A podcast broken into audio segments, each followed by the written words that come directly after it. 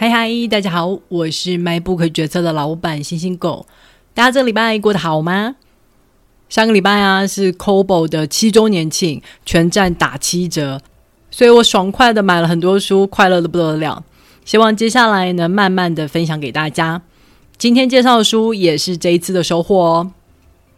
今天要介绍的这本书叫做《困惑的心》，它是理查·鲍尔斯最新的小说。其实我想读他的书已经很久了。他的前一部作品《树冠上》获得了二零一九年的普利兹文学奖。但是因为之前这本书没有出电子书的版本，所以我一直没有机会读。这一次啊，出版社大概是趁着新书出版，一口气把两本书的电子书版本都谈到手了。我看到的时候就很兴奋，再加上看到译者是施清真，他翻译的作品向来都是品质保证。我们之前介绍过的《生命如不朽繁星》就是他的翻译作品。于是我二话不说的一口气就入手了这两本书。《困惑的心》讲的是一个父亲拜恩还有儿子罗宾的故事。在两年前，拜恩的老婆因为意外过世了，在那之后就只剩下拜恩跟儿子罗宾相依为命。不过从小，罗宾的个性上就有异于常人的执着，情绪很容易就会失控暴走，所以拜恩屡屡都被叫到学校去。因为罗宾又在学校跟同学发生冲突了，学校给拜恩下了最后通牒，要求拜恩带罗宾去看医生，吃药控制情绪，不然就要通知儿福机构把罗宾从拜恩身边带走。可是不同的医生就给出不同答案，有的医生说罗宾是亚斯伯格症，有的医生说他是强迫症，还有的医生说罗宾是过动儿，这就让拜恩非常的犹豫了。虽然医生都开了药，但如果连病因都不确定的话，怎么能贸然吃药呢？他的大脑还在发育啊，所以拜恩就做了一个大胆的决定，他让罗宾接受了一种大脑神经反馈的实验治疗，希望能够借此让罗宾可以学会控制情绪。故事也就是由此展开。接下来就听我来好好说故事吧。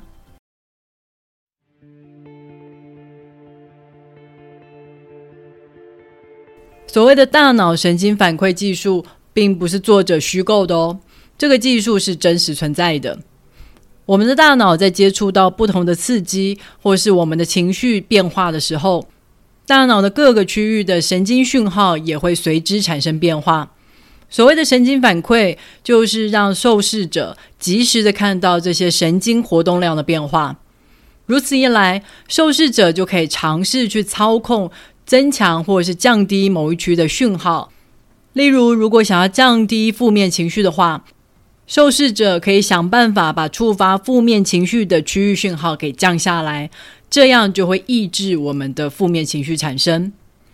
发表这个技术的学者利用这个技术来治疗受试者对某种事物的恐惧感。我们在治疗恐惧感的时候，有一种方法叫做曝光疗法。就是让一个人逐步的去接触令他害怕的事物，例如，当一个人他害怕蜘蛛的时候，我们可以先给他看模糊的蜘蛛照片，接着再换成清楚的照片，再来就可以逐步的变成观看真实的蜘蛛。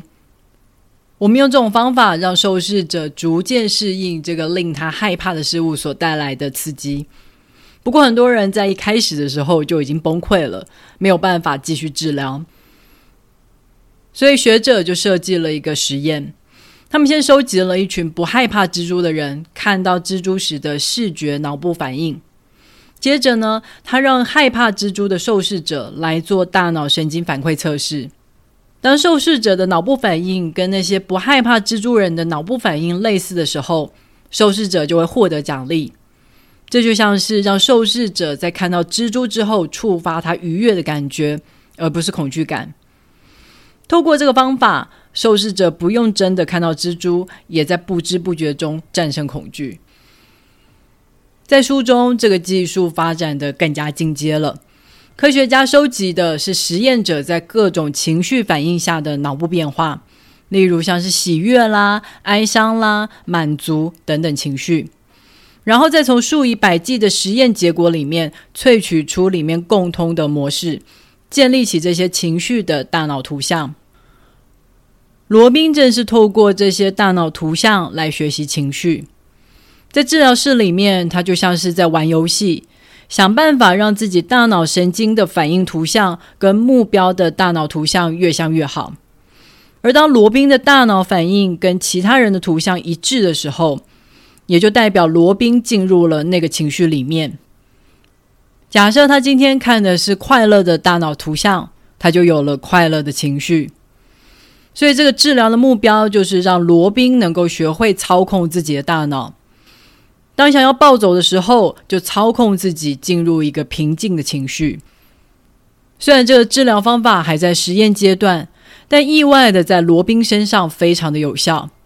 事实上，罗宾不只能够跟目标大脑图像的情绪同步，他还接收到了更多，像是这个图像背后的大脑在想些什么。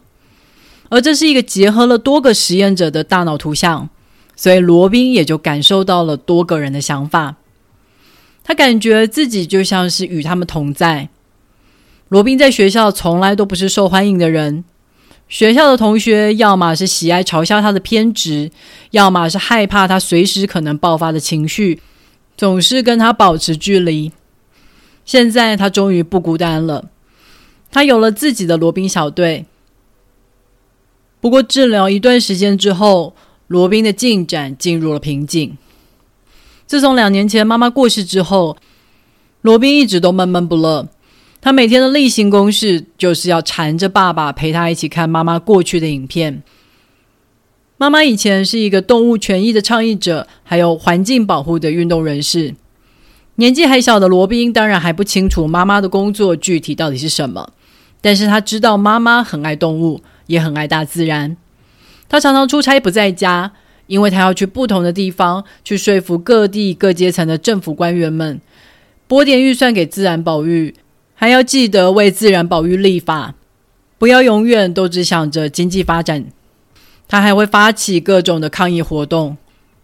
罗宾最喜欢看妈妈出现在议会或是出现在抗议现场的影片了，在讲台上的妈妈总是热情洋溢。能够感染现场的每一个人。罗宾曾经尝试着要学习妈妈，他就像妈妈一样爱动物，想要为那些濒临绝种的动物发声。不过他只抗议过一次，就被打击得灰心丧志。他感觉根本就没人在乎啊！他实在是不懂妈妈为什么能够日复一日地坚持下去呢？罗宾从大脑神经反馈治疗中增强的同理心，似乎渐渐地带着他坠入了另外一个忧郁的深渊。看着罗宾日渐消沉，为罗宾做实验的科学家提出了一个提议：你要不要试试看接收妈妈的大脑图像呢？原来啊，妈妈也曾经接受过科学家的实验邀请，留下了自己的情绪大脑图像。过去，罗宾学习的是综合了多个受试者的大脑图像。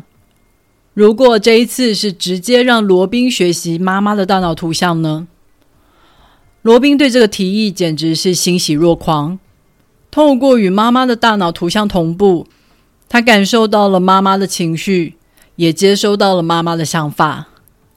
在妈妈离开两年之后，他终于再一次感受到妈妈又在身边了。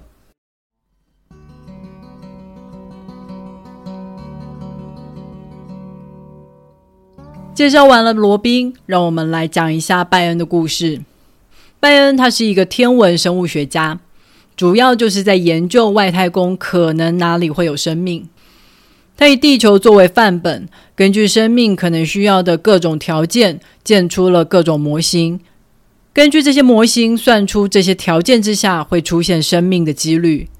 他期待有一天，如果我们真的能够观察到有类似条件的星球。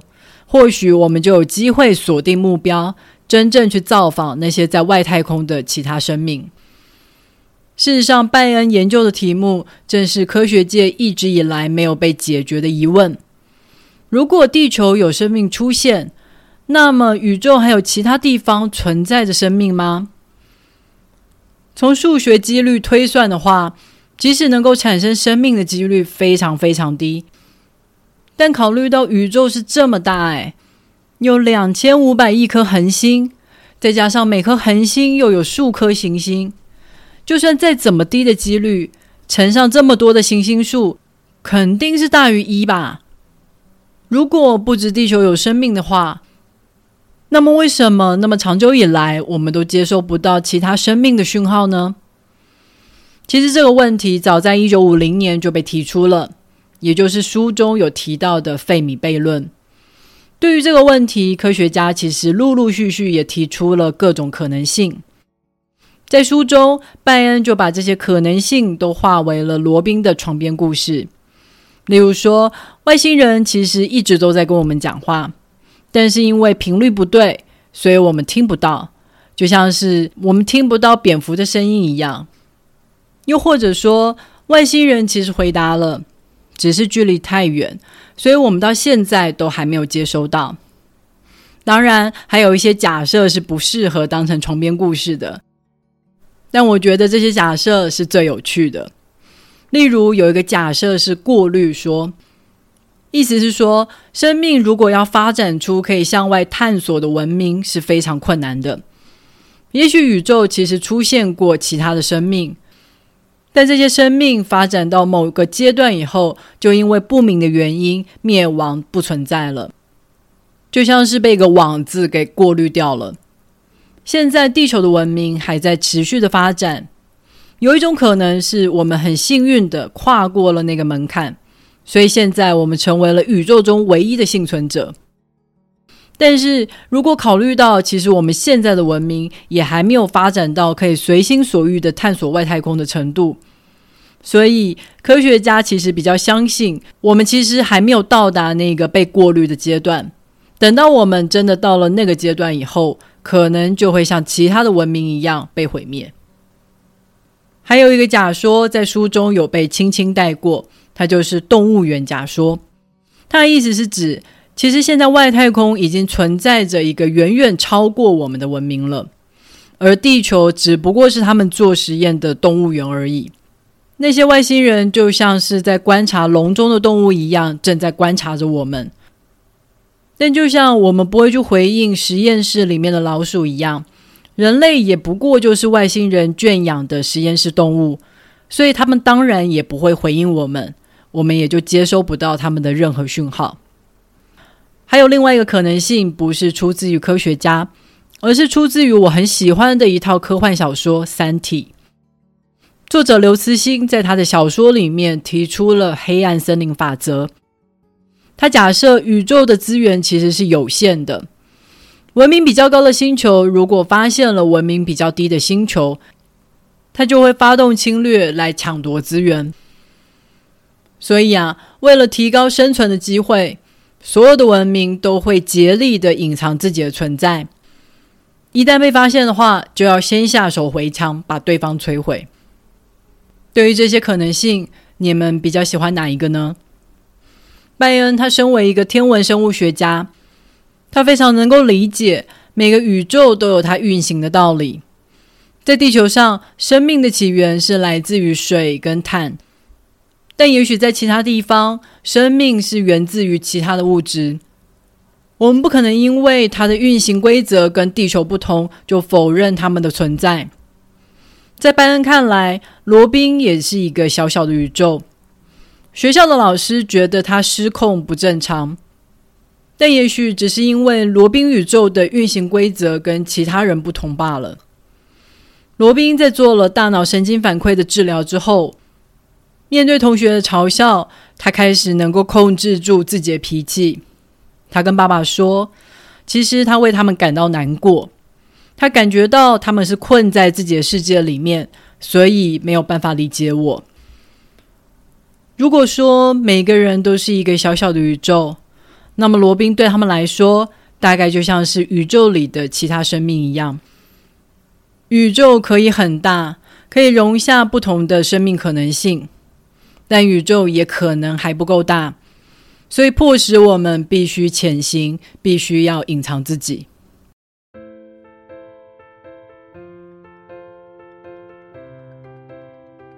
好的，《困惑的心》这本书就介绍到这里了。罗宾接受了大脑神经反馈治疗以后，增强了他的同理心，所以他更能够理解别人会有不同的想法，但同时间也让他感觉到更困惑。拜恩在面对儿子的各种疑惑，很多时候他也没有答案，大概就像是他自己的太空生物研究一样，只能继续不停的观察，不停的更新自己的假设。有时候我会觉得啊，知道的越多，可能越会感到孤单不快乐。我记得我小时候读到科学家正在向外太空发送关于我们的讯号的时候，是感觉很兴奋、很期待的，期待有一天我们真的能够收到外星人的回音。但是现在的我其实是更相信黑暗森林法则的，觉得如果被外太空的其他生命发现地球的话，大概是弊大于利。就像是当年西班牙人发现了南美洲以后。他们带去的也只有浩劫而已。一旦外星人发现了地球以后，可能也就是地球遭遇危险的开端了。这大概就是我从历史中看到更多文明的丑恶面之后所产生的想法变化。或许有一天，我之后的想法又会变得不同，也不一定。小说的最后是结束在拜恩开始学习罗宾的大脑图像。我觉得这大概就是作者给出的答案。同理是第一步，就算同理之后可能会产生更多的困惑也没有关系。我甚至会觉得一直有困惑是一件好事，这就代表了这世界没有唯一的解答。所以你永远会对一些事情会感到困惑、不理解。就像对于宇宙中到底有没有其他的生命，不同的科学家都给出了不同的假设。不过，他们也都同意，现在还没有察觉到外太空的其他生命是件好消息。这就代表了所有的假设都是有可能的。如果你听了今天的介绍，对这本书感兴趣的话，别忘了透过 MyBook 决策的导购链接来购买这本书哦。网址是 triple w 点 mybook 点 tw。也别忘了在 Apple Podcast、Spotify、First Story 还有 YouTube 上面订阅 MyBook 决策。你的订阅跟留言就是对我最好的动力。好的，让我们下个礼拜再会，拜拜。